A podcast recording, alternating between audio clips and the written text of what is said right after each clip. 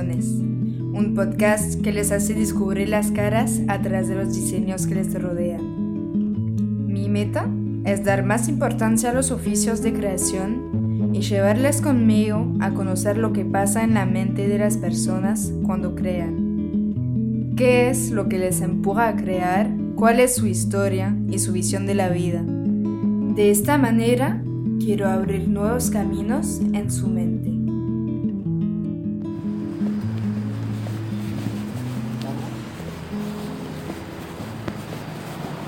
Hola Lu, ¿cómo estás mi amor? ¿Todo bien? El jueves a la tarde puede ser, lo tengo libre, si querés puedes venir al taller.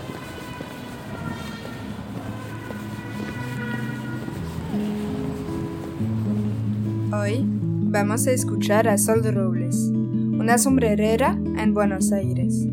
Cuando encontré a Sol, me pareció como una mujer fuerte, que ríe mucho y que ama a la gente. Recuerdo una frase que ella compartió y que me marcó. Decía, no hay cara para sombrero, hay un sombrero para cada persona. En este episodio nos va a hablar de tomar posesión de su imagen gracias al sombrero y de hacer lo que nos guste sin escuchar a la gente. Ella se inspira de la historia, una historia que sigue en el sombrero para dar vida al cuerpo. Nos habla también de la importancia de colaborar con la gente, de compartir ideas y ayudarse. Pero lo más importante para ella, lo que le anima sobre todo, es divertirse, y es lo que hace con sus sombreros. Hola Sol. Hola Lu, ¿cómo estás? Muy bien, ¿y vos? Muy bien, Bueno, preséntate de la manera que querés. genial. Eh, yo soy Sol Robles y soy milliner, diseñadora de sombreros y tocados. Cuéntame tu infancia, ¿la, creati- ¿la creatividad siempre estuvo presente o llegó después? No, sí, desde chica estuvo muy presente la creatividad. Eh, yo siempre buscaba tesoros en, en cajitas que tenían guardadas mi abuela, mis, mis, mis tías abuelas, y perlas. Yo era amante siempre de lo antiguo, me encantaban las cosas, que tenían un detalle, digamos. Eh, y por eso es que creo que desde chica me gustaron los accesorios, más que, el, que, la vestimenta en general, ¿sí? También me gusta, pero yo le daba como más valor, como que para cerrar un outfit era como el atuendo, el accesorio. Entonces creo que por eso terminé con los sombreros. De chiquita y, y ahora, para mí los accesorios como un zapato, una cartera, un sombrero, una vincha o un tocado, como que terminan de cerrar un look. Me parece que si no están, eh, falta algo. Mm, Siento que, que le falta algo. Eh, por eso, nada, cuando yo tengo a mis clientas eh, y vienen a probarse, le digo que vengan y traigan sus vestidos, sus zapatos para un evento y ahí cerramos con el look, el look con el, con el tocado. Sí, Es muy importante eso. sí. ¿Sientes que en tu educación la creación estaba presente también o viene realmente de tu personalidad, de algo más profundo? Eh, no, en realidad yo eh, desde chica, bueno, empecé a estudiar, hice un montón de cosas con respecto al, al fashion, ¿no? Estudié producción de moda, asesoramiento de imagen, todo relacionado a eso. Yo antes de estudiar eso estudié una carrera que se llama licenciatura en relaciones internacionales, Mm, que es una carrera que a la vez es formal, pero a la vez le da mucha importancia al tema cultural. Entonces creo que de ahí eso fue como un puntapié para decir, me encanta la parte cultura, me encanta el tema de la vestimenta, me encanta el tema de los accesorios, eh, de estudiarlos a través de la historia, de ver qué se usaban, no sé, eh, las en las antiguas civilizaciones. Y de ahí partir a lo que soy y qué es lo cómodo para usar hoy y qué es lo que la mujer necesita hoy. Yo siempre digo que a mis clientas que te puede gustar algo, pero si vos no te sentís cómoda al usarlo, si vos no estás eh, contenta y cómoda cuando lo tenés puesto, no sirve. Por más que sea el- algo hermosísimo y no sé, que sea de una marca tipo Chanel, pero si no estás cómoda, no sirve. mm, Eh, tenés que sentirte bien vos. claro. Pues de muy rápido, Sí. que en la educación quería decir como de tus papás o de tu familia. Ah, ok, vos relacionado a lo familiar. Sí, Eh, Bueno, sí, En realidad, eh, mi mamá era modista. Mi mamá me enseñó a usar la, la, la máquina Singer, ¿viste? La de costura Sí. manual, eh, costura de así de casa, guareña. Y mi abuela me enseñó a tejer. Entonces, por ese lado, como que siempre era algo, las cosas manuales. Quizás en otras familias, no sé, por ahí te Mm. enseñaban otras cosas. Sí. En mi casa, como que, que las mujeres de mi vida, digamos, Mm. siempre se dedicaron a hacer algo como ligado, Pues ¿no? bien, naciste con en realidad. Y sí, aprendí a tejer a los 5 años, mi mamá también me enseñó a los 7 a coser a máquina, yo conozco gente que hoy en día no sabe coser a los 30 y pico, ¿entendés? Entonces, sí, creo que eso fue re importante para mí. Eh, y bueno, y después fui encontrando gente en el camino que fue haciendo que, eh, dándome sus conocimientos, compartiendo técnicas, y es como que yo, para llegar a ser la mujer que soy hoy, emprendedora, eh, pasé por muchas cosas Mm, y por muchas actividades. sí. Bueno, Por- cuéntame esas actividades. porque yo creo que la gente, claro, es como que se ahoga en un vaso de agua y lo que dice es, uy, no sé qué es lo que me gusta realmente. O ya va a llegar eso que te gusta o va a llegar eso que te dediques al 100%. Pero primero tenés que aprovechar el camino. Siento que quizás cuando vas por el camino, ¿no? Como, como caminando y viene una persona, te aporta algo, viene otra y situaciones. Y eso te va preparando para lo que va a ser después, ¿no? Eh, la vida, digamos. Yo, eh, bueno, nada, hice mucho. Si te cuento todas las cosas que hice. no, pero de verdad, empecé. mm, Yo, mientras hacía licenciatura en Relaciones Internacionales, Mm, como fue como algo como un mandato paterno, digamos, que tenía que estudiar en la universidad. Bueno, elegí la carrera que más me gustó, ¿no? Dentro de la Mm. universidad. Eh, a la vez hice, como mi papá no quería que, no me quería, digamos, mantener para, para Mm. hacer esa carrera de diseño, empecé a vender todo mi oro de los 15 años uy, para pagarme los cursos de, y hacía diseño de indumentaria. Eh, y yo venía, bueno, viajaba, todo, porque yo vivía en zona oeste, en el Gran Buenos Aires, y me pagaba los estudios para, para hacer diseño también, a la par de la facultad. Y, y después también fui conociendo gente, hice, trabajé con Carolina Obel, que ella fue, es, eh, es una persona que es muy conocida con respecto al asesoramiento de imagen. Ujú. Eh, eso lo que me hace, eh, lo que me trajo, digamos, fue mucho conocimiento en las formas y los colores. Sí. En, Por- este, en este momento no estabas con los sombreros para. Todavía no, Sí. yo te estoy contando, claro, como lo- la parte anterior a los sombreros. Sí. Eh, entonces, como para, de- como para un tipo de cara, qué tipo de forma iría, qué colores te quedan mejor con respecto a tu paleta. Bueno, eso aprendí muchísimo con Cara Obel eh, y con otras profesoras que tuve en asesoramiento de imagen. Por eso digo que todo tiene que ver con todo, ¿sí? Mm. Siempre. Eh, también hice maquillaje, hice producción de moda, hice algo de fotografía. Mm. Entonces, yo creo como que todo me estaba preparando para lo que fueron los sombreros luego. Eh, y bueno, después, eh, ¿cómo arranqué con los sombreros? Era la, la pregunta, ¿no? Sí. Eh, todo el mundo siempre me pregunta, siempre me hacen esa pregunta, porque es raro, es como, ¿a qué te dedicas? Sí, soy señora de sombreros. No es como- raro, pero sí, es poco común. es poco común. Sí. Y la gente al principio la agarras como desprevenida y no entiende. Entonces, eh, nada, siempre me preguntan cómo llegué. Yo, eh, bueno, dedicada a toda esta parte del diseño y estudiar un montón de cosas dentro del diseño, un día leo una revista, la para ti, que antes se hacía impresa. Eh, veo una nota de la que fue mi profesora, Laura Nottinger, que ella había estado en, eh, en Londres, en Inglaterra. Entonces, em, ella ahí contaba todo su paso por Londres y que había estudiado sombrerería y que recién llegaba a Buenos Aires y que veía que acá todavía no estaba como, como explotado el tema del sombrero, del tocado, como que no se usaba. Entonces eh, me contacto con ella vía mail, eh, le escribo un mail diciéndole que yo quería aprender a hacer eh, eso. Eh, y bueno, cuando yo le escribo, ella recién se estaba acomodando, no estaba dando clases. Entonces me dijo, quédate tranquila solo y cuando yo tenga un lugar para dar clases, te voy a llamar a vos. Bueno. Y fue así, dicho y hecho, yo fui su fue una de sus primeras alumnas acá en Buenos Aires. Y, y yo siempre cuento y siempre nos divertimos con esta anécdota con ella de que yo viajaba todos los sábados desde Morón, que queda acá 35 kilómetros de Buenos Aires, hasta San Isidro, que queda en zona norte, y me tomaba un colectivo que duraba dos horas de ida, dos horas de vuelta. Entonces yo le decía, mira el amor que yo te tenía a vos y a los sombreros, que viajaba cuatro horas cada, todos los sábados.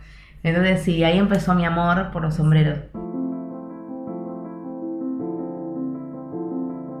Bueno, eh, con ella aprendí muchísimo. Ella, imagínate, que me enseñó todo porque es una persona re humilde, re generosa. Y ella Em, te- tenía una formación. Ella tenía una formación de sombrerería en, en Londres, de todo lo que yo quería hacer.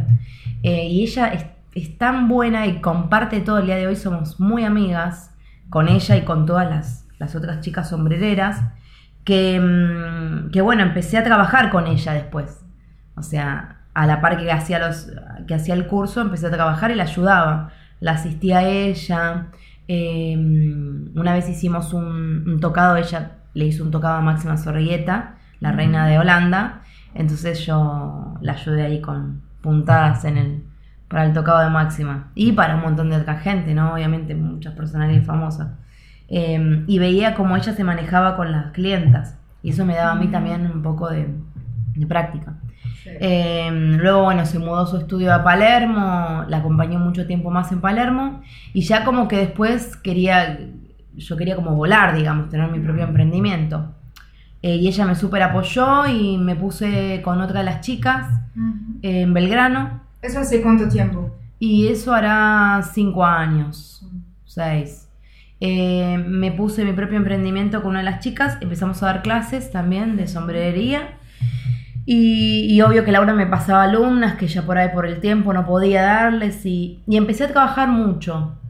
Empecé a trabajar mucho porque es como uno dentro de los sombreros eh, te empiezan a llamar de acuerdo a todos los trabajos que vas haciendo. Sí. Y, mm, ¿Y quién es la gente que, que te llama? ¿Quién me llama? Bueno, eh, me llaman todo tipo de, de- de- de- lugares, ¿no es cierto? Tengo personas que me llaman vestuaristas de teatros muy importantes, como el San Martín, eh, como el, el Maipo. Eh, trabajé mucho con ellos. Eh, estoy trabajando actualmente en obras. Estuve en la obra de, Flor Peña, que ganó un premio ACE por el vestuario, con Renata Yuyen, que es, es la mejo- una de las mejores vestuaristas de acá del país. Eh, trabajé también mucho con, eh, con cine, con films. Eh, trabajé en la, para la película del hilo rojo, de la China Suárez. Trabajé en una película de Hollywood que se llama Operación, sí, que vinieron a filmar eh, los alemanes y todo lo que fue como los nazis acá en la Argentina. Eh, yo hice unas eh, gorras militares, digamos que las reformé eh, para esa película. Sí. En las películas siempre te piden para películas históricas o, o a veces hay... Hay, eh, hay bastante, hay, eh, sí, la mayoría son películas históricas o son eh, series históricas. También trabajé para la tele, hice hace poco, eh, hicieron un programa en Canal Encuentro que se llama Pioneras, que son las mujeres de 1900, feministas, que hicieron un montón de cosas para, eh, por, el país y por las mujeres eh, argentinas. Ese, ese, ese trabajo en particular me tocó mucho porque mm, yo soy, yo me considero feminista, yo siempre voy a estar a favor de las mujeres y, y me encantó estudiar. Es como que yo al- cuando agarro un sombrero también me gusta estudiar su historia. Mm. Es decir, no sé, te piden un sombrero para hacer sobre tal persona o tal personalidad histórica. Me encanta leer sobre esa personalidad para ver qué se siente que, no sé, que esa persona quería poner su sombrero en esa época o qué le significaba el sombrero Mm. para esa persona en esa época. Entonces me parece como re interesante todo lo que viene atrás, ¿no? Mm. Yo creo que eso me lo dio también haber estudiado Relaciones Internacionales y, y que me gusta mucho la historia Mm. y, y me, me encanta eso. La verdad es que sí. Em, y me encanta como descubrir nuevas cosas. Bueno, con respecto, también hice publicidades eh, Mm. para la tele, bueno, del TAN, de Chocolinas, del Banco ICBC, ah, hice un montón. La más em, divertida fue la que hice para un caballo. ¿Cuál es? hice para un caballo una cerveza, no. sí, que se llama cerveza Basteiner, que es muy conocida.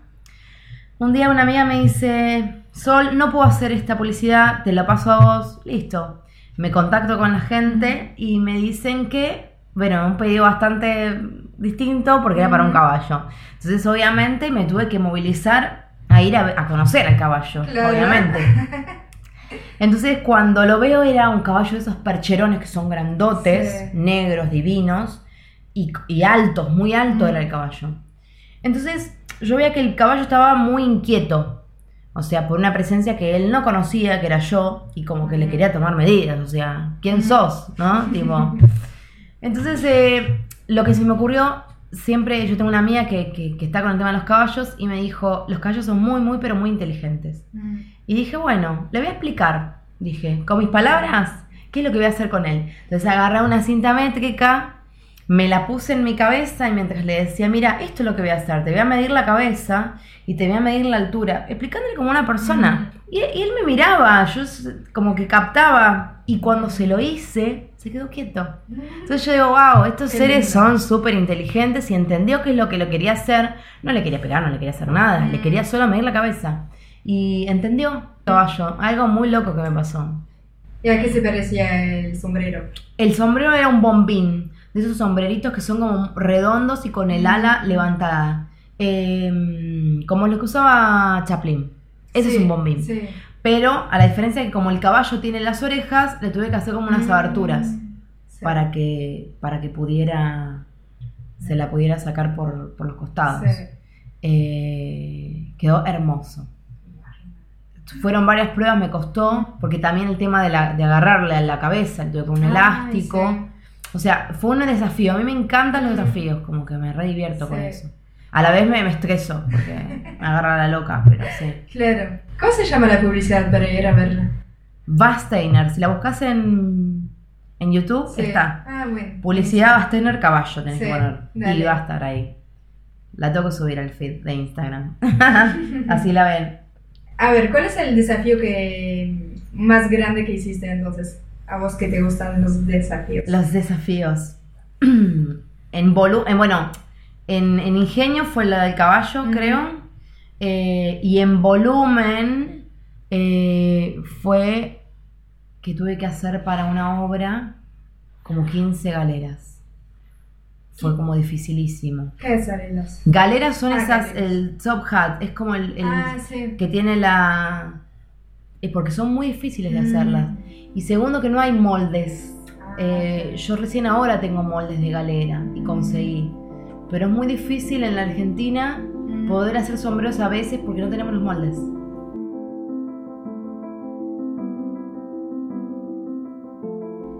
¿Y de dónde vienen esos moldes? Los moldes vienen de una época en que se usaban mucho los sombreros acá en Argentina. Entonces yo me voy enterando, me llaman y me dicen, hola Sol, encontré unos moldes de sombrero en tal lugar. Yo llamo o me llaman a mí. o- es como que los, los veo por Mercado Libre Sí. o por eh, ferias de antigüedades. Em, los últimos que adquirí fueron de, una, de un hombre que se dedicaba a hacer galeras. Entonces los fui a buscar a, a la provincia de Buenos Aires. Eh, fui con un flete, porque obviamente como son de madera son muy pesados. Sí. Y, y nada, los hijos me vendieron su, las herramientas que usaba el, pa- el padre perdón, para, mm, para realizar las galeras. Bueno. me contaron que Sí. ellos trabajaban de chicos, de chicos con él eh, y todo lo que Mm. hacían. Y fue re lindo, porque cada uno me va como contando la historia y lo que más me gusta a mí también. Claro. Y y como que me las dan como, está bien, me las venden, pero digo, me las dan como con confianza de que yo Mm. voy a seguir eso. Que no van a quedar archivadas y juntando Sí. polvo. Yo he sabido de, de- de historias de que las tiran a las hormas de madera para hacer fuego en la parrilla. Para mí es un sacrilegio. Y Yo que me cuesta tanto encontrarlas, me parece terrible. Sí. Bueno, igual a nivel mundial se están usando también otros materiales, pero la, la horma de madera es como algo romántico, a mí me encanta. Mm. Pero se usa mucho también el corcho, los plásticos, los metales. Pero a mí me encanta. Es como que la horma de madera, Sí. cuando uno hace un sombrero, larga un olorcito rico de, no sé, como que estás cocinando un bizcochuelo. Entonces por eso me gusta, por el lado Sí. romántico. Pero también y el material hace que eh, es, no sé, la técnica se hace más fácilmente, ¿no? No hay, Sí, no hay cosas que son mejores con la madera que no lo son con el plástico. sí, en realidad porque es más durable también. Mm, y podés trabajar mucho mejor eh, sobre la madera. Quizás el corcho por ahí se te empieza a desgastar en algún momento, o los plásticos tenés que usar una, una- una forma de sujeción porque Mm. tenés que clavarlos. El plástico no podés clavar. Entonces claro. tenés que ingeniarte cómo sujetar el sombrero Mm. para que se seque en esa horma. Sí. Entonces eso es más complejo.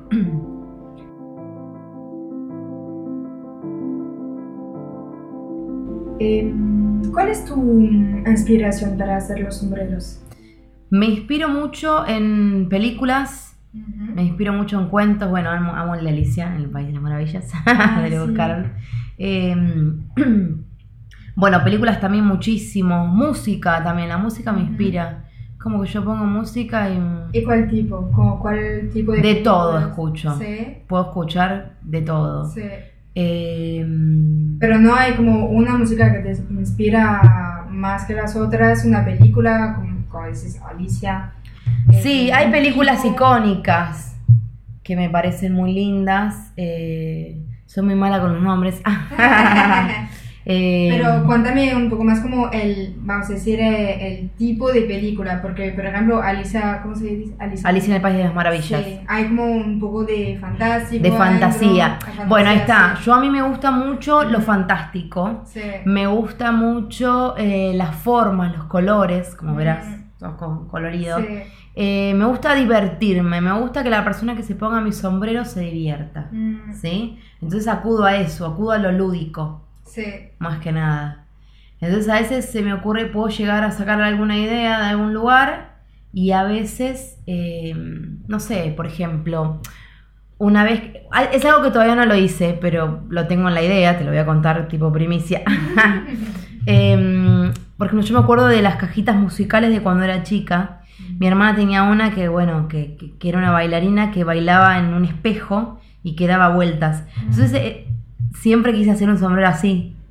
Que, que sea una caja musical Ah, mira, qué bueno. y que la bailarina baile en una- el lago de espejo como si fuera el lago de los cisnes. Sí. Esa, sí, me divierte mucho esa onda. O por ahí encuentro algún material que me llama la atención. Por ejemplo, el otro día en San Telmo vi que había un rollo de película. ¿sí? Entonces dije, tengo una estructura de galera y lo quiero hacer, eh, quiero hacer esa galera solo de rollo de película. Entonces que se transparente la Sí. película. Bueno, descubrimos que era la película La momia de Brendan Fraser. se ve que en algún momento estuvo en el cine y ahora será sombrero. Sí. A mí me encanta reciclar, reciclar Sí. cosas. Quizás a veces el- no son ideas o no son películas, quizás a veces son materiales Mm, que me llaman la atención y que yo los quiero convertir en otra cosa. Me divierte eso de, de encontrar un material que diga, a ver, ¿y esto se puede hacer? Sí, tratemos de hacerlo. Del ingenio de, de no usar materiales tan tradicionales, sino reciclar y, y está bueno también eso para ayudar al planeta, porque mm, yo puedo utilizar, eh, no sé, fieltros, puedo utilizar plumas, mm. eh, pero, mm, pero no utilizar el material eh, tradicional o común para sombrerería hace que me, me ingenie más en buscar alguna forma para poder transformar eso Sí. que encuentro. Como, como que una cosa deja de ser algo para convertirse en otro. Me encanta Sí. eso. Y que la gente te pregunte, ay, pero eso lo hiciste con tal cosa. Se admire por eso. Me divierte mucho más Y agrega usa- historia, como te Sí, y gusta. agrega historia como me gusta. ¿Por qué? Porque yo explico de dónde vino la película y cómo hice el tránsito desde encontrar la película hasta verlo. Me encanta documentarlo en fotos. Eso es lo que estoy haciendo hoy, ahora mucho. El inicio del sombrero es sacar fotos. Desde el, desde el material base hasta llegar a la pieza completa. Mm, Porque siento que la gente a veces no se imagina por, por los estados que pasó eso para llegar a hacerlo. Eso es lo que era. Entonces me, Claro. me gusta eso, demostrar cómo se hace el procedimiento. Entonces, cuéntame el procedimiento. El, procesi- el procedimiento, el proceso.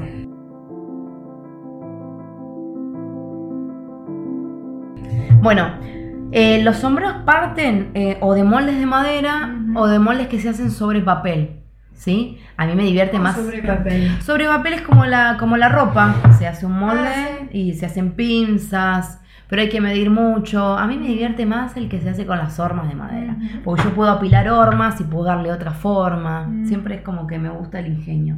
Porque el molde es como básico, o sea, yo hago un molde y sé que tal medida es tal medida, un Sí. pico acá, otro pinza allá y como muy, muy tradicional, digamos. La la horma de madera es como que le agrega eso que a mí me encanta. Quizás es verdad lo histórico o saber de que esta horma es de otra persona que también Claro. lo usó muchísimo. Bueno, ¿Y antes de eso dibujas o lo inventas de no, la verdad es que estoy con un tema con eso. Eh, no dibujo. Yo creo sobre la horma. Eh, pero a veces, claro, me piden dibujos. Tengo Sí, que aprender a dibujar. claro. pero es como que yo me. Cuando me encuentro con el material, la horma, empiezo a Mm. diseñar. Ahí te inspiras. Porque a veces los dibujos no, son, no, no se pueden hacer realidad. Yo tengo un Sí. montón de, de vestuaristas que me hacen un dibujo, pero después el material no responde igual que lo que. Y quieren exactamente Mm. igual. Y es muy difícil. Yo digo que puedo hacer algo aproximado, pero nunca les prometo lo igual. Tampoco copio. Mandan a veces fotos que encuentran en la Vogue o en cualquier otra revista o en internet. Y no me gusta copiar porque yo conozco a todos los sombreros del mundo. Mm. Eh, me parece que sería poco ético, digamos. Puede, uno se puede inspirar en algo, pero no copiar tal cual. Es, es rarísimo eso. Bueno, yo arranco generalmente a las, a las hormas las protejo con un papel film, porque si se mojan o les agarra contacto con algún material que las puede corroer, o puede hacer que la, que la, madera largue un líquido y te mancha el sombrero. Sí. Entonces siempre, siempre las, las envuelvo con bolsa, papel film, papel Sí. metálico, lo que sea. Eh, y después, obviamente, eh, mido eh, lo que voy a cortar de, de tela para no desaprovechar, porque eso también es muy importante, no desaprovechar tela, no es que agarro un cuadrado, lo corto y ya está. Eh, y bueno, y después trabajo mucho con vapor, con la Sí. vaporera, con la plancha vaporera, Sí. con la plancha. Eh. Hay materiales que responden muy bien al, al vapor, que solamente con vapor se pueden, como que se vuelven arcilla, se vuelven masa, Sí. se ponen endebles, se ponen Ah. como suaves y permiten que uno los pueda moldear, Mm. ¿sí? Como el fieltro, el Sí. el- la rafia, la paja. Eh, Cu- Cuéntame, si no, como el proceso de un sombrero, es como una- un sencillo para que... De gente fieltro, Bueno, por ejemplo. Tipo un sombrero bien. tipo chaplín, un Sí, sombrero de fieltro, sí. sí. Bueno, se agarra la horma, primero se mide la cabeza de la persona a la cual vamos a hacerle el sombrero, obviamente. Cada horma tiene un número, es como el número de los zapatos. Eh, entonces yo generalmente la hago de uno o dos números más que la persona, obviamente, porque por eso tiende a achicar por el material. Mm. Eh, elijo el fieltro, que el fieltro es un material, es un material muy noble porque en realidad eh, el fieltro viene de, de- de esquilar las ovejas, ¿sí? Mm. Las ovejas necesitan que se las esquile, eh, no es que se mata el animal ni nada. Eh, y eso lo producen en el norte de nuestro país o en Bolivia, después los ponen en unos conos enormes y hacen en forma ¿no? de cono el material y los tiñen del color que vos necesites Sí. porque generalmente la lana obviamente es blanca, ese color natural. Eh, bueno, yo agarro ese material, le pongo vapor, Mm. le pongo un poco de, de gelatina sin sabor para endurecerlo y lo voy moldeando sobre la horma de madera. ¿sí? Sí. Tengo materiales para eso, tengo bueno, una cincha que es como que la que ajusto a la horma. eh, después eh, también voy planchando el ala, que a la vez queda como tipo campana. Por ahí si la- yo la quiero recta, eh, la tengo que planchar. Eh, y eso obviamente después lleva un secado, ¿sí? Eso se deja en la horma, ¿sí? Quietito un día o dos, porque tiene que secar. Y ya después se desmolda. Se lija antes de desmoldar eh, un poco para sacarle como la impureza de lo que se hace es el Sí. fieltro y como que quede suavecito. Y después se realizan eh, otras cosas como más específicas dentro de la sombrería, que es poner el alambre en toda la en toda el ala, la circunferencia del ala, para que quede recto. Eh, se acude a la cinta, la cinta gro, eh, y se pone por dentro, ¿sí? para que no le moleste Mm. el fieltro, no le pique a la persona. Se pone por fuera, se arman los moños. Yo uso mucho, mucho, mucho las cintas gro y un mucho la, la plancha. ¿sí? Sí. Sin plancha no, no soy nada. Y sin aguja y sin dedal tampoco. Sí. Porque también para, para coser se necesita mucho la, la aguja, el dedal, Claro. eh, la tijera. Y, y bueno, y, mm, y se le da la forma, se cosen Ujú. las cintas y ya después yo lo que tengo son cajas Ujú. donde yo les pongo, les pongo el sombrero a los, a los clientes, eh, les pongo papel por dentro para que, que- para que cuando lo guarden tengan, mantengan la estructura. Y les explico también dónde lo tienen que guardar, en un lugar que Mm. haya mucha humedad porque pierde, el, pierde la forma. Eh, y las cajas a veces las mando a hacer y a veces las realizo yo. Porque por ahí no tengo tiempo, la otra vez no Mm. tenía tiempo, tenía que mandar un- una chica, una clienta se iba a España con su sombrero y la verdad es que necesitaba que el- la caja ya, digamos. Entonces, nada, la terminé haciendo yo, pero no es lo que más me gusta porque pierdo mucho tiempo Sí. también en hacer la caja. ¿Pero son cajas especiales? o- Sí, son cajas redondas. Ah, mira. Sí, y yo les pongo manija Sí. y les pongo toda una cinta de elástica para que quede bien agarrado eso y lo puedan llevar. Sí, Muy bien. sí, sí. Eh, sí, porque quiero que, que lo lleven al sombrero cómodo. Sí, sí. Digamos, que no lo metan en ninguna valija, porque la gente como que enseguida Mm, y pierden la sí. forma y se llevan, lleva mucho cuidado, digamos. Mm. ¿Y cuál tipo de sombrero te gusta más hacer? Me gustan más los tocados. ¿Sí? Me divierto más, sí, porque le puedo poner más cositas. Como, tocados, como... Como esto, es- esto es un tocado, un fascinator, como le dicen afuera, eh, porque puedo hacer esas, esas formas que me gustan a mí, que son para arriba, como esos Mm. rulos. Me Sí. divierte mucho eso, me, divierte la eh, jugar con las formas. Lo veo, sí. me encanta. Eh, y el sombrero es como, sí, está bueno, pero es más, tiene que ir en la cabeza, entonces, o sea, tiene que calzar. Quizás Sí. el tocado no calza. Lo Es puede ir por arriba con un elástico y Mm. se puede poner más fácil. ¿Y se puede imaginar más cosas? Sí. Sí. Más formas, digamos. Mm. Bueno, este... Ese es muy divertido el que sí, tenés vos. está bien. Ese, bueno, ese, eh, el fieltro es antiguo, las plumas también. Sí. O sea, yo como, me encanta, viste que yo te conté que me encanta reciclar. Y ese fieltro tiene como una historia de una amiga que lo tenía hace miles de miles de años y me lo regaló y estaba medio bastante mal, o sea, le habían Mm. agarrado las polillas, eh, Mm. le habían hecho agujeros, pero yo lo hice así, tipo en forma boina y le puse las plumitas esas que también que reciclé ahí Mm. arriba y justo me quedó bien el color rosa. Claro. Eh, después otro- otros que tenga, por ejemplo, tengo un moño, el moño negro ese con Sí. la wall, que mm, el moño negro, la cinta, esa cinta de raso, perteneció al, al, al diseñador Paco Yamandreu. Paco Yamandreu fue el diseñador de Evita Perón. Ah, mira. Entonces él hacía sus vestidos y quizás esa cinta quizás estuvo en un vestido de Eva. Eh, y yo, bueno, yo la, la adquirí por, por una por un lugar que tenía que le vendía a él y, y bueno, realicé el moño ese, le puse la boa y queda como muy lindo. Es muy Sí. estético ese. Queda muy bonito. to- A todo el mundo le gusta. Y después tuve mi, mi- mi tiempo en que hice formas, me encanta el origami. Sí. Eh, estuve participando con una chica que, que es una genia en, en origami, eh, Camila. Eh, Camila lo que realiza es todo también los plegados. eh, es increíble lo, lo que hace Camila Antonini. Y ¿Cómo se llama? Dios? Camila Antonini se llama ella. Y, y me enseñó mucho también el tema de plegar la tela. Pues ella plega mucho metales y Ah. sí, está buenísimo. Tipo hacer en forma origami. Sí. Eh, siempre estamos con Cami diciendo vamos a hacer una colección, una colección. Siempre Mm. cada una tiene lo suyo. Y, pero en algún momento Sí. nos vamos a volver a encontrar y vamos a armar la colección divina que tenemos pensada. ¿Y haces muchas colaboraciones? Me encanta colaborar Sí. con gente, sí. Lo que pasa es que, bueno, a veces algunas se dan bien, otras se dan mal.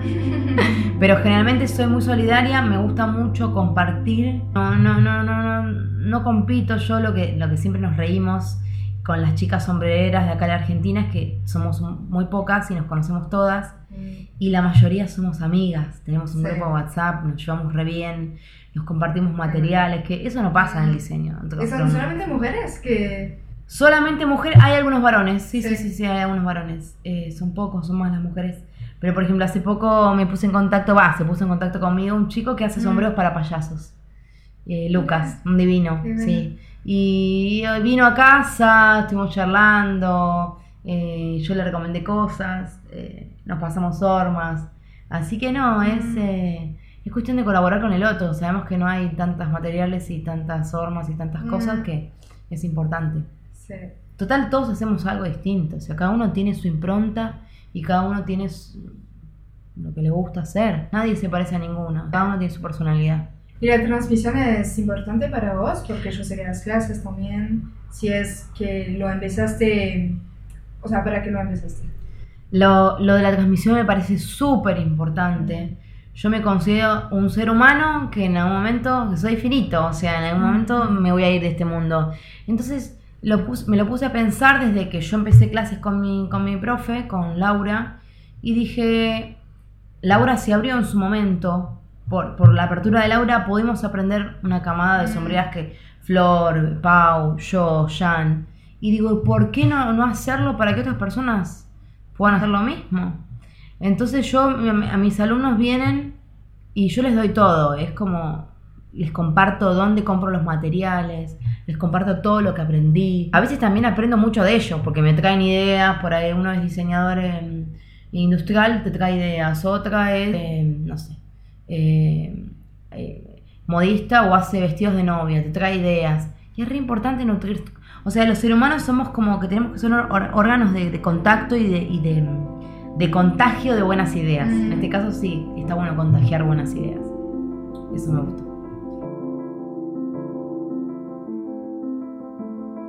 ¿Y mm, alguien te inspiró particularmente?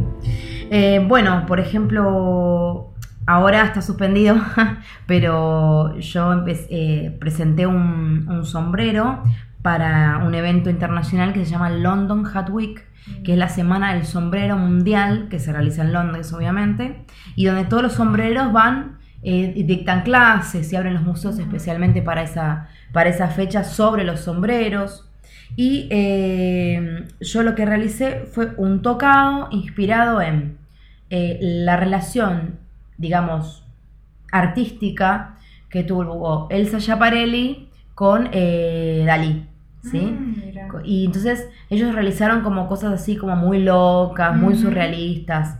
Y mm, habían hecho sombreros como, como con forma de un teléfono, con forma de un cangrejo, de un escarabajo, de, un- de cosas raras. De una langosta, perdón. Nunca me acordaba el, el animalito. Eh, entonces dije, bueno, voy a partir de esa unión que tuvieron ellos artística Debe ser Dani y... de Schiaparelli, del Schiaparelli Ah, y Dalí. sí. Sí. Salvador Dalí, que fue un pintor muy importante. Eh, y ella fue una diseñadora, ¿sí? Sí. Eh, ¿Argentina? No, no, no, eh, de París. Sí. Y bueno, y la unión en, en- de ellos, lo que me hizo, me inspiró para hacer mi, mi pieza, digamos. Hice un ojo, un estilo de un ojo. ¿sí? Pero lo hice con materiales, con cinnamon, que es un material natural, que Sí. viene de una planta, pero lo intervine. ¿Con qué lo intervine? Con bolsas reciclables. Ah. Sí. Entonces, por ejemplo, yo iba a tomar a una cafetería el café todos los días, le pedí la bolsa de café a uno de los chicos, la corté en pedacitos, la sublimé, entonces Mm. y armé un, un tejido o una nueva, como un nuevo género, Sí. digamos, todo intervenido con, con plateado, con colores. Después eh, hice un ojo en 3D Ujú. con, con una forma media parecida a una pupila de un ojo y le hice como si fuera la- el iris, todos los Sí. colores, se lo fui bordando con cintas de, em, de material biodegradable, o sea, ¿viste Sí. las, las bolsitas de desechos del, del perro? Claro. Esas que son biodegradables, bueno, fui eh, bordando mi ojo. Y bueno, y armé como una pieza 3D basada en ellos, digamos, en, en el ojo de Dalí, el ojo del tiempo y, y, y bueno, en eso me inspiré, me encanta, me encantó y, y lo llevé. Bueno, me lo eligieron, así que me lo eligieron para participar de esta, de esta como convención, exposición. Lamentablemente por todos los sucesos que están pasando con respecto al, a la pandemia que hay ahora, eh, se suspendió, en realidad se, se, se puso nueva fecha Ah, para bien. agosto, sí, por suerte. Eh, así que bueno, eh, tardaron un poquito más, pero bueno, me iré en agosto. Qué bueno. Eh, pero es cierto que se nota mucho esas dos cosas que, que tienes, como de la historia y de la fantasía. Es una mezcla perfecta entre los dos. ¿Sí? De Sí. los dos mundos. Claro. y además de eso, son dos mundos muy contradictorios, pero lo, no sé, hay una armonía en tus sombreros muy buena. ¿Sí? ¿Vos Sí, decís? sí. A veces los veo y a veces digo, bueno, tengo que... Los quiero guardar a todos. Empezar de vuelta porque uno se Ah, aburre sí. ya de verlos, quizás. Mm. A la gente les encanta porque obviamente les gusta. Sí, claro. Eh, pero uno como que tiende a en un momento de aburrirse y quiere hacer otras cosas. Y es como que vas pasando por Mm. estadios. eh, el origami, esto, lo otro. Como, que uno mm, no está siempre igual como Mm. artista. Entonces marca también Claro. eh, como la etapa tuya. ¿Y qué cambió entonces? ¿Cuál es, cuál es la etapa de antes y la de ahora? Y ahora estoy más por el reciclado. me, me interesa mucho usar materiales que no son tradicionales para Mm. hacer algo distinto. Por ejemplo, ese que ves con las flores doradas que está ahí Sí. abajo, eso es una polla pava, por Mm, ejemplo. Eh, y ese, bueno, nada, es como que me interesa estudiar eso, digamos, o, o- o ver eso. Hacer cosas con, con materiales no tradicionales. Y a la vez también con respecto eh, a, o sea, parar el planeta, parar un poco la pelota de decir, de seguir fabricando cosas o haciendo cosas, eh, cosas nuevas. ¿Y qué pasa con todo lo que no usamos? ¿Qué pasa con lo que la gente tira a la basura? Me parece que hay que, hay que apoyar un poco más a la sustentabilidad y hay que apoyar un poco más a la reutilización de los materiales. Mm, Yo siento que, que tenemos como un compromiso los diseñadores en eso, en no generar eh, como las grandes marcas tipo que generan terriblemente cosas nuevas y a la vez qué pasa con eso que, que desechan. Eh, me parece que es muy importante. Y por eso hice como colaboraciones con, hace poco con una diseñadora muy buena llamada Mami Mami Tech, que tiene una, bar- una marca que se llama Vibra Dios. Eh, y, y ella hizo, bueno, hicimos un desfile, yo colaboré con ella, hice una cresta de, de sorbetes, todo lo que ahora te llaman los, la- la- la- las pajitas. Eh, hice también una cresta con, con discos de vinilo, Ah, porque sí, porque era como punky. sí. La, el desfile estaba bueno. Mm, Y, y el, y el lema era ¿qué haces, qué haces con tu basura? Entonces también el, el reutilizar, digamos. sí. Y- ponerlo todo. lindo. Y ponerlo lindo. Mm. Hacerlo asequible, digamos. O sea, hacerlo que, que sea una pieza artística, obviamente, y que sea usable. Sí. ¿Sí? ¿Tienes gente que, compra tus sombreros para, para la vida común, o sea, cotidiana? Sí. Sí. Eh, tuve muchas clientas con respecto eh, a que me compraron pa- eh, pamelas, que se dice en España, o capelinas, Sí. eh, por el tema del sol. Hay como una importancia de que a la gente eh, se cuida más del sol y está Mm. perfecto y lo veo muy bien porque mm, a veces el sol en Buenos Aires es muy fuerte y, mm, y hay una, una conciencia, hay una Mm. conciencia importante sobre el tema del sol, ¿sí? Sí. Eh, y del daño que puede generar.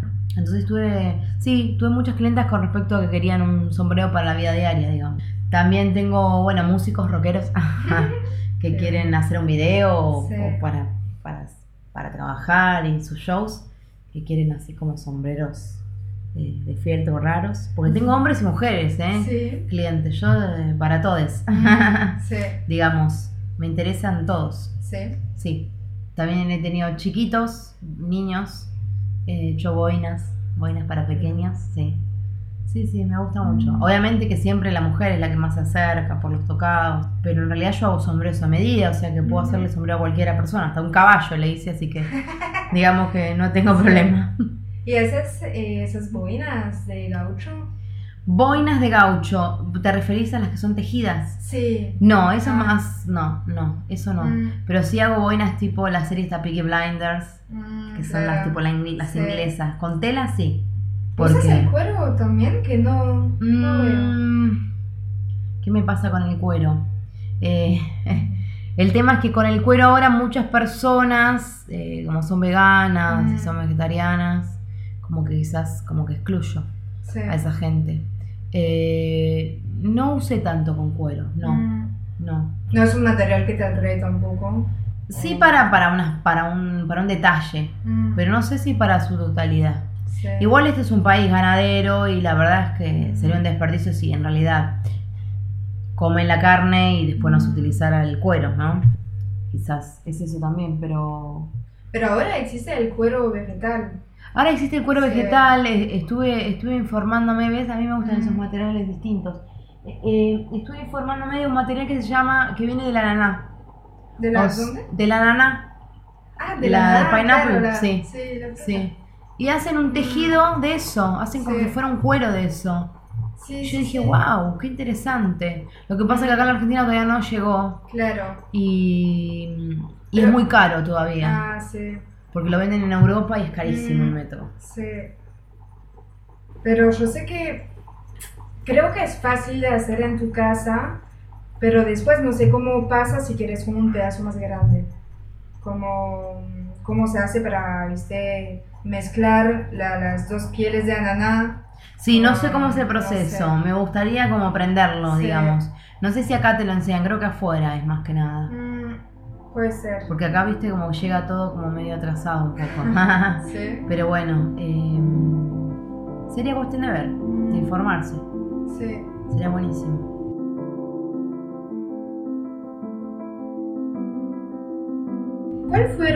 Son las dificultades que encuentras en tu trabajo?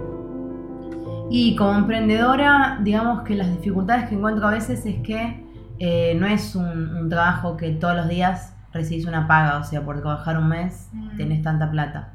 Eh, yo aparte, bueno, tengo un trabajo de oficina, porque la verdad es que me cuesta, eh, si no mantener una casa y un montón de cosas. ¿Qué haces en la oficina?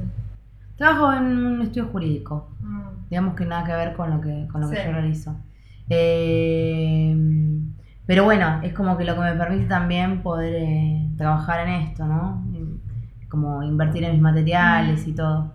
Y en algún momento sí quiero dejar ese trabajo, obviamente, formal, digamos, y dedicarme solo a mis sombreros.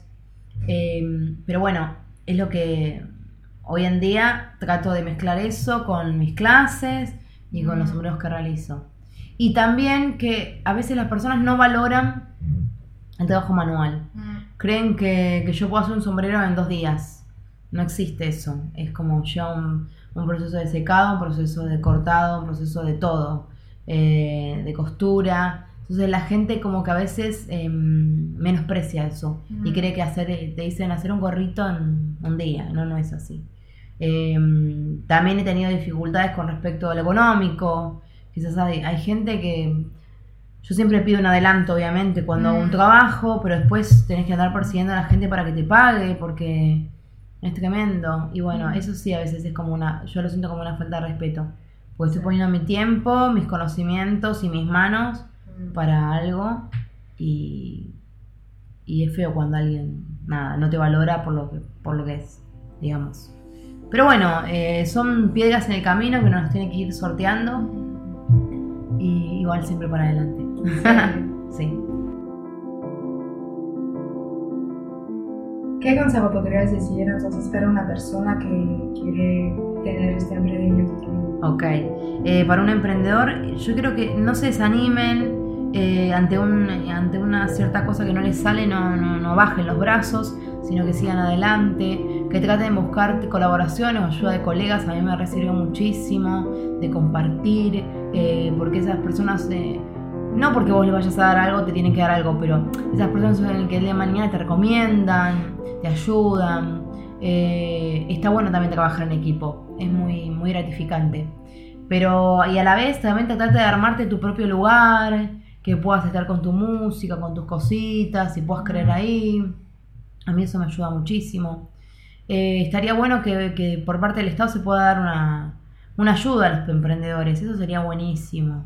Más a las mujeres, que, que- que a veces estamos bastante en desventaja con los hombres, que los hombres tienen como más espacios, llenan. Eh, y, y sería bueno que puedan o- eh, que pueda haber microcréditos a los emprendedores, Sí. sería buenísimo. Que puedan ayudar a la gente que, que Mm. pueda armar su propio negocio. Mm. Sería muy, muy, sería una iniciativa muy buena a nivel político. ¿Sentiste que tenías más dificultad- dificultades por ser mujer? Eh, con respecto a los sombreros, digamos. No sé, como decías que los hombres tenían como más... No, a nivel general digo que a Mm. veces eh, los, lu- los lugares de poder los ocupan Mm. muchísimamente Sí, mucho sí. los hombres, realmente Mm. es así. Eh, y a veces las mujeres dicen que, que- que- que ganan igual y es mentira, a veces ganan más los hombres.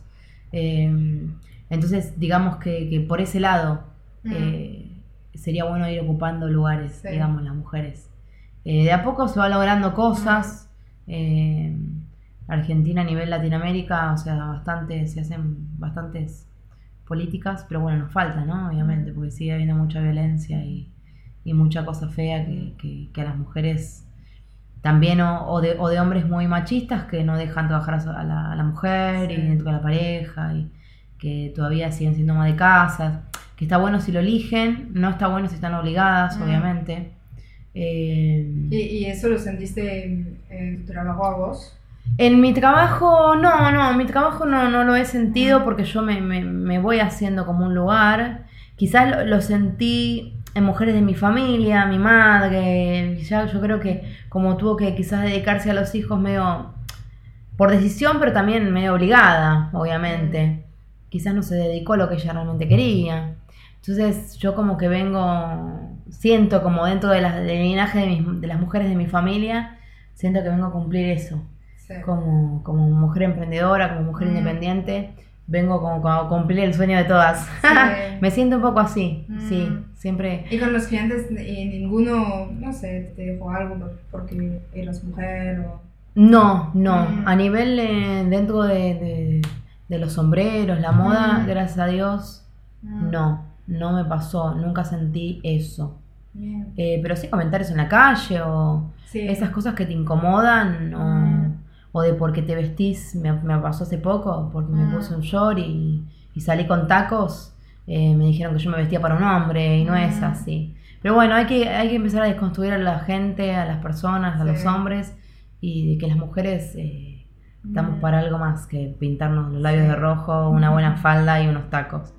Obviamente, somos personas, trabajamos, sentimos, hacemos de todo y podemos estar a la par y más de cualquiera.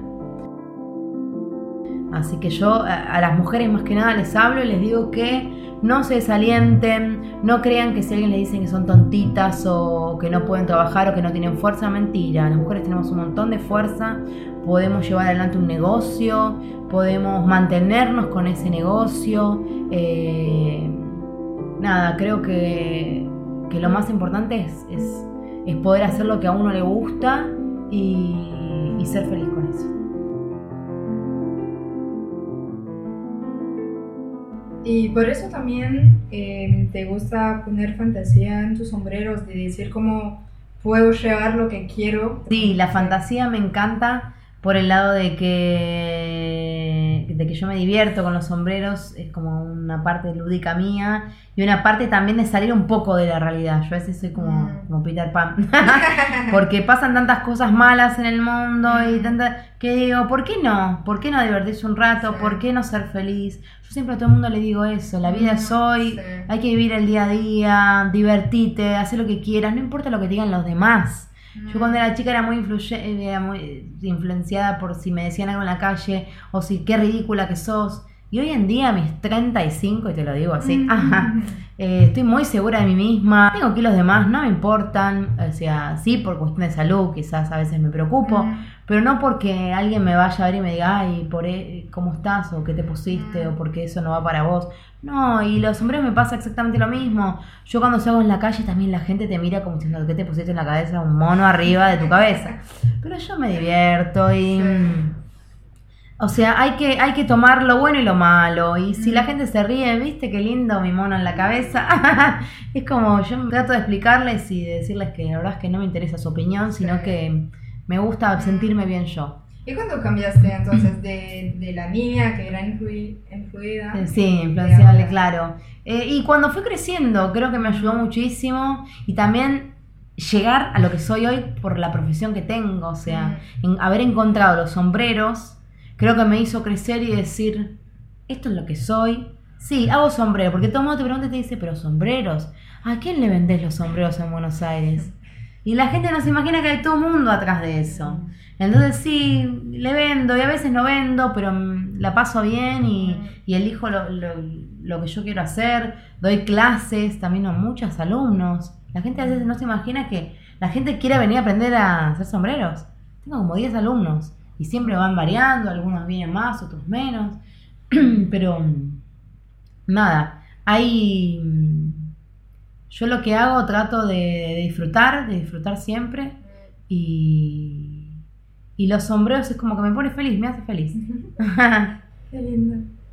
Pero sí, es cierto que como dijimos antes, o sea, antes de la entrevista, como que mm, eh, cómo te vistes es muy importante para tu identidad, de cómo te sientes, de sentirse bien contigo mismo y sentirte cómodo. Y Sí. sí, es muy importante. Es muy... mm. Mm. ¿Cuáles son tus proyectos a futuro? A futuro, Corto muy bien. Y largo. Perfecto. Mis proyectos a corto, bueno, corto era London Hat Week, que era del 14 de abril. Eh, bueno, ahora se puso para agosto, así que creo que ese será mi, mi corto plazo, mi proyecto. Eh, prepararme, bueno, mejor obviamente y aprovechar todo este tiempo también para hacer más cosas. Eh, seguir dando clases a mis alumnas. Y a largo quizás em, poder tener un estudio más grande. Eh, allá en Londres quiero contactarme también con gente que, em, que esté dedicada a la sombrería dentro del teatro. No sé si hacer algún, eh, alguna pasantía de dos o tres meses allá. Sí. Eso tenía ganas de contactar con gente allá. Eh, o en Australia, que también es muy lindo. Australia tiene un montón de sombrereros. Y bueno, y después ver de si me puedo mudar a un lugar más, más amplio para tener más lugar para un showroom y para, y para más alumnos. Eh, me interesan mucho los seminarios así cortos, que venga gente. Yo tengo muchos alumnos de afuera, también de Uruguay. Así que, nada, seguir armando estos, estas masterclass o workshops para, para que la gente siga aprendiendo, también me gusta, me interesa. Y poder armar mi propia tienda online. No tengo todavía porque es un tema muy específico con los sombreros, porque como yo hago sombreros a medida, eh, es como que puedo poner un aproximado de lo que va a ser, pero después ca- cada uno puede pedir el color o la forma que quiera. Entonces, eso me limita un poco a tener una tienda Sí. virtual. Eh, pero, pero sí. eh, quizás tener un showroom más grande para, para mis clientes, obvio. Sí. O podrías poner como dibujos en la página de internet. También podría hacer dibujos, Mm. sí. Bueno, uno a corto plazo, ahora que se me suspendió Londres, puede ser eh, aprender a dibujar bien. y si tuvieras la oportunidad de hacer lo que quieras, ¿qué harías? O si, si imaginas tener todo el dinero todo lo que puedes hacer. ¡Wow! ¡Qué pregunta! Eh, ¿Viajaría más? Eh, pero yo creo que elegiría esta vida, ¿sí? Elegiría ser sombrera. Sí. Sí. No, pero digo, eh, o sea, puede ser de, de- con los sombreros o en tu vida personal, pero eh, sí puedes hacer todo lo que quieras. Bueno, obviamente estudiaría fuera. Sí. Haría, sí, haría, eh, sí. Mm. Estudiaría en el, London College, sí, el de, el de- el de arte. Eh, haría más, sí, pasantías quizás allá. Mm. Trabajaría un tiempo en Londres, Sí. en, en Sydney, en Australia, en varios lugares. Eh, me haría viaje por el mundo. si tuviera todo el dinero. Y después vendría y tendría un estudio acá, grande, me gustaría. Quizás tener una escuela. De... Mm. Me gusta el tema de, de la, de la enseñanza. Mm, Me parece que es algo muy lindo como transmitir lo que uno sabe a otras personas. sí. Me gustaría también hacer cursos em, para la gente que no, no tiene recursos. Mm, Me, me gustaría vincularme con la, con la- quizás con la Municipalidad de Buenos Aires, con la ciudad. Em, sí, me gustaría eh, vincularme por ese sentido, hacer como, como más por el lado del estudio me, me divierte mucho. sí. Sí. Y trabajar quizás también para una... Me encantaría quizás trabajar para Chanel o para Dior. Me encantaría, obvio. ¿A quién no? Como para vivir esa locura que tienen cuando, cuando están por hacer un desfile. Y, y sí, me re gustaría también eso.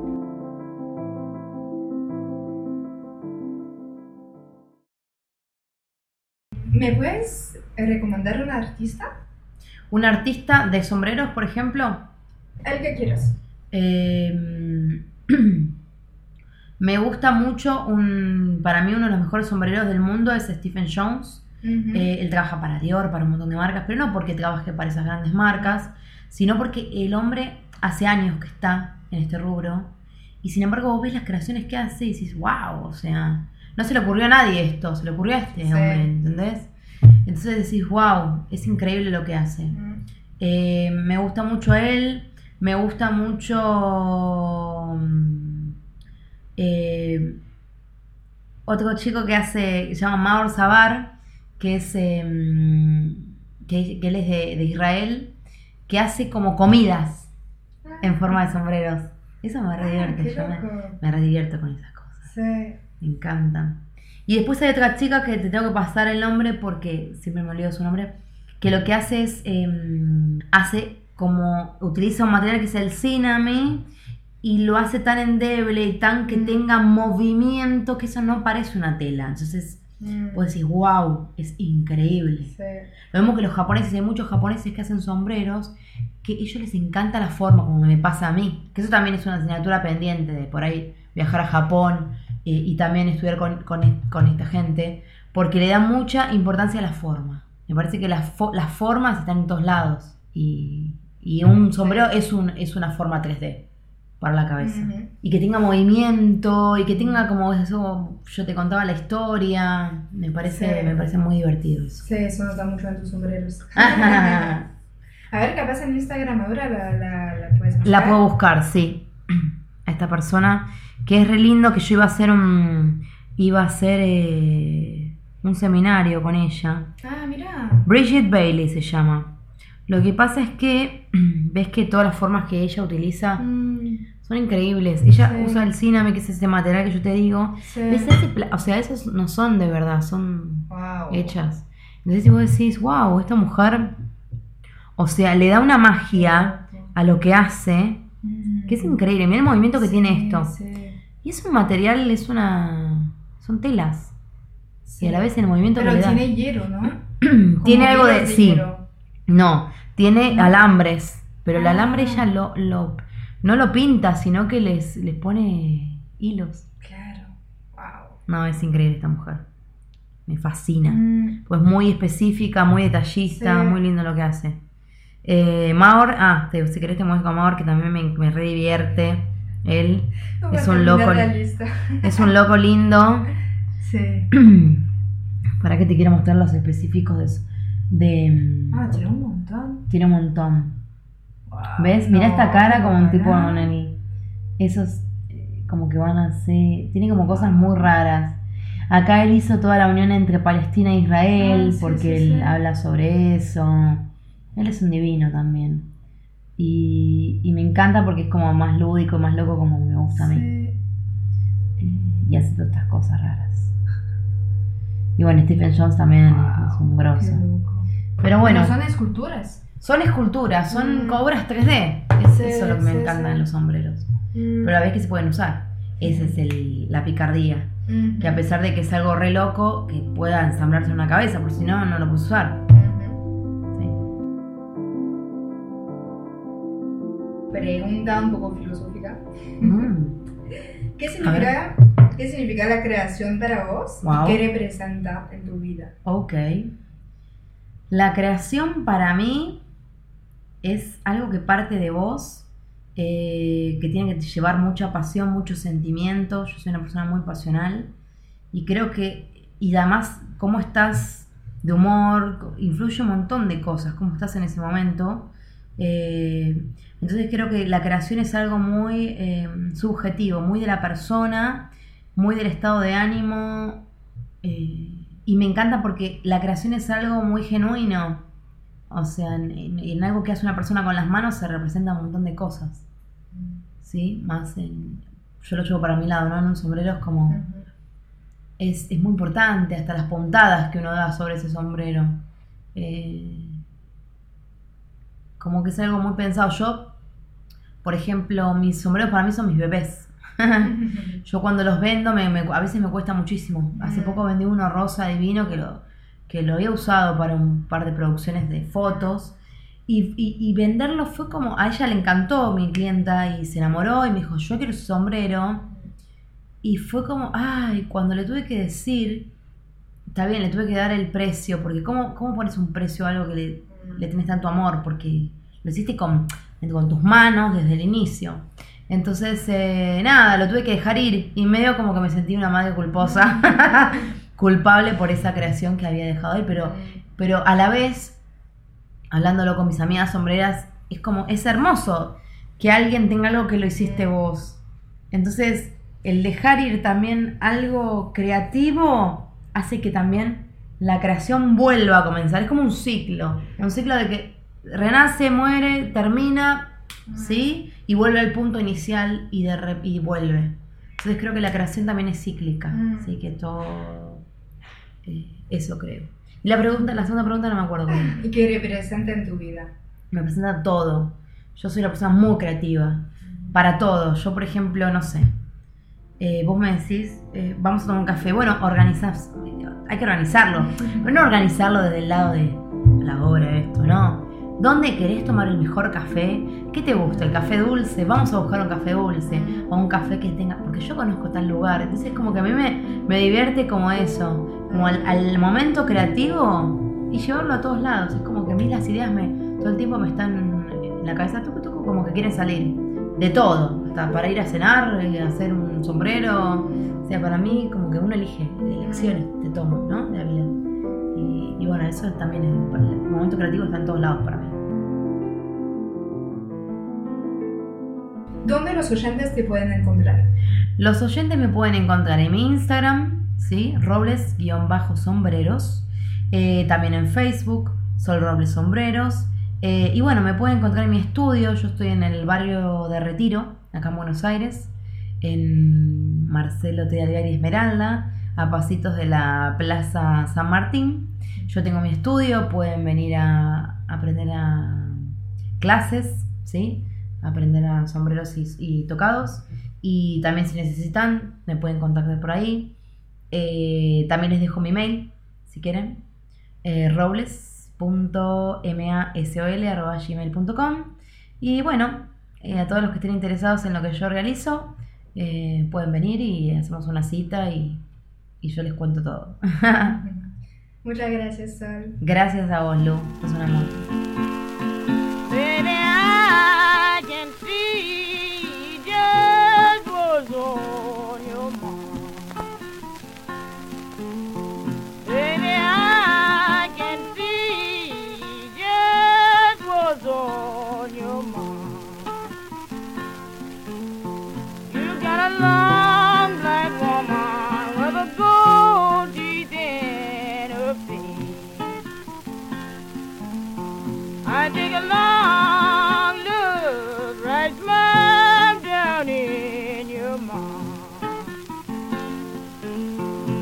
take dig along, love, bright smile down in your mind. I don't see poor Papa no matter up and down the line. Don't kid your mama, you ain't fooling nobody but yourself. I don't care. Nobody but yourself. And when I see on your mind, you would not have no friend. I remember a day when I was living at Lula Town. I remember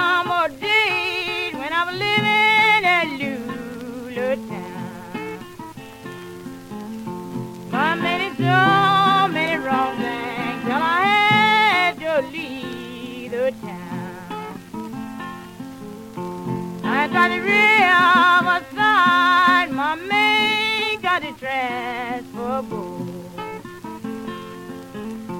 I got a real outside, my man got a dress for. And it lies down, I see them little girl with the road.